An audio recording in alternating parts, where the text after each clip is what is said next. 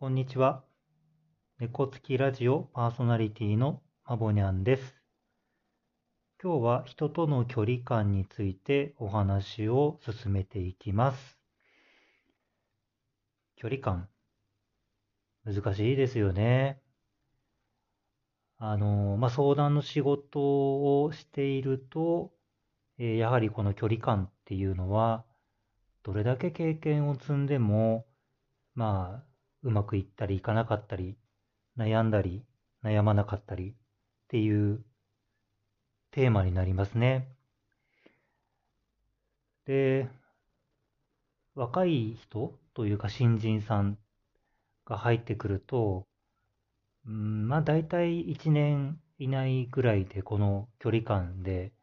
まず壁に当たるんですよ。距離感どうやって取ったらいいですか？どうしたらそんな風にうまく距離感取って関われるんですか？よく聞かれるんです。で、これまでね、その距離感っていう、こう、まあ、相談というか質問をしたときに、まあ、経験だからね、とかっていうことと、あとは、あの、まあ、人それぞれによって、人との距離感ってあの違うと思うんですよね。なので自分がどこまでこう相手との距離を例えば詰められるのか、まあ、線を引くのか、まあ、自分のその距離を測ったり掴むことが大事だよとかっていうふうに言ってたんです。最近はね、えー、それに一つ加えて、よく言ってることがあります。えー、距離感どうしたらいいですかって言われたときに、例えば小学校の時とか、中学校でもいいんだけど、友達どうやって作ったって聞き返します。すると大体その友達になったきっかけとかっていうのをなかなか思い出せないんですよね。皆さんどうですか？こう、友達たくさんいらっしゃると思うんですけど、この人とはこういうふうにして友達になったっていうのを、こう、明確に言語化できるのってすごく少ないんじゃないかなと思うんです。あの、大人になったりとかすると多分意図を持ってえー、人と知り合いになるっていうことはやると思うんですけど、子供の時に友達になるとか、友達にならないとか、まあ友達と言っても、うん、なんとなくこう、距離が近い友達だったり、ちょっとこう、居心地の良さのない友達だったり、一言で友達と言っても、多分いろんな、こう、感覚というか、感じ方というか、思った友達がいると思うんです。でもそれは、本人がその理解して、そういう、この人はこういう友達、こういう友達とかってしたのかなって思うんですね。きっとね、なん、なんかそれがこう自分のこうも持っているものというか、まあ言い過ぎかもしれないですけど、自分らしく人との距離を作るっ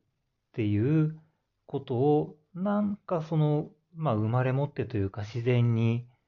身につけているものを使って友達を作ってたんじゃないかなと思うんですね。でそうすると、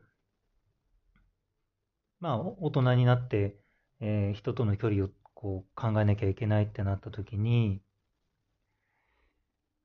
まずね、あんまり考えすぎなくてもいいんじゃないかなと思うんです。まあ、うん、感覚的なものですかね。その、まあ、職場であれ、学校とかであれ、この人友達になりたいから友達になろうっていうことよりも、なんとなくこう、なんで席が近くてとか、なんとなく話すようになってとか、で、こう、だんだんこう、それこそ距離が詰まっていくっていうことを、うんと、なんていうか、意識を残しておくっていうんですかね。っていうことの積み重ねをすると、こうなんか自分にとっての人との距離の取り方、作り方みたいなのが、うん、身につくというか、意識されると言った方がいいんですかね。なるんじゃないかなと思うんです。で、そうすると、こう自分にとって人との距離ってどこまでいけるとかっていうことが、こう、割と言語化しやすくなったりとか、実際にこう、初めましてであろうが、えー、久しぶりであろうが、まあ、仕事上であろうが、あの、関係性をこう作っていくっていうことを、自分らしく作っていくっていうことになるんじゃないかなと思うんです。で、なかなかこう、まあ、相談の仕事していると、やっぱりここの距離感のところでつまずくことがあって、えー、っと、距離を詰めすぎたとか、えー、っと、距離をうまくこう近くなれなくって信頼されないとかね、あるんですけど、それをこう、最初から意識して関わるよりは、あの、まあ、おお互いのことを、こう、なんか、し知り、ほど知り合うっていうつもりで、えー、関わり始めを作る方がいいんじゃないかなと思うんです。で、あの、まあ、仕事だからっていうのもあるんですけど、そうは言っても、この人苦手だなとか、この人とはうまくこうやれそうにないなっていう人がもしこう感覚の中であるんだったらそこは無理して行かなくてもいいんじゃないかなと思うんです。大人になればなるほどね。あの、距離をうまく作れそうな人をこう見え見えるようにしていくっていうことも一つの技術かなと思います。今日はちょっとこう歯切れ悪く難しい話かなと思いますが、まあなんかこの話をきっかけに聞いている皆さんが、こう、昔の子供の頃を思い出してもらって、そういえばどうやって友達作ってたっけなっていうふうに、こう、思い出話というか、あの、思い出してもらったらいいなと思います。今日も聞いていただいてありがとうございます。えー、まあ、今日は少し相談のお仕事される方向けであったり、まあそうじゃなくても人間関係は誰しもあるものなので、まあぜひなんかこう自分なりの人とのこう関係の作り方とか距離の作り方とかっていうことの気づきにつながればいいなと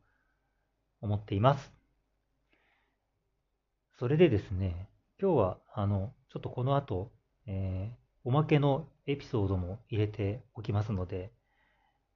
もう少しお付き合いいただけたらと思います。えー、本編はこれで終わりになります。ありがとうございます。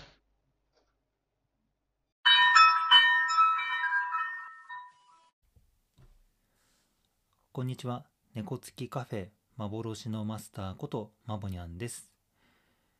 2023年11月の違いのわかるコーヒーのご紹介をします。11月は2種類のコーヒーを用意しています。えペルーとガテマラです。ペルーはシトラスピールと名付けました。飲んだ時に柑橘の皮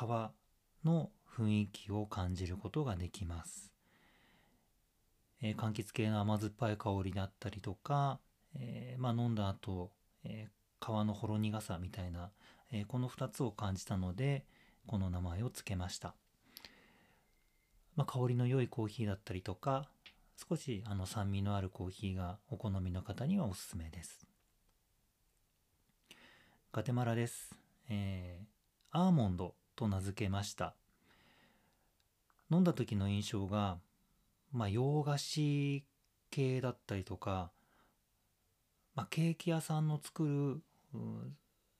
材料がこう何ですかね上質なというかシンプルなというあのいうクッキーの雰囲気だったりとかまあその中でアーモンドっぽさを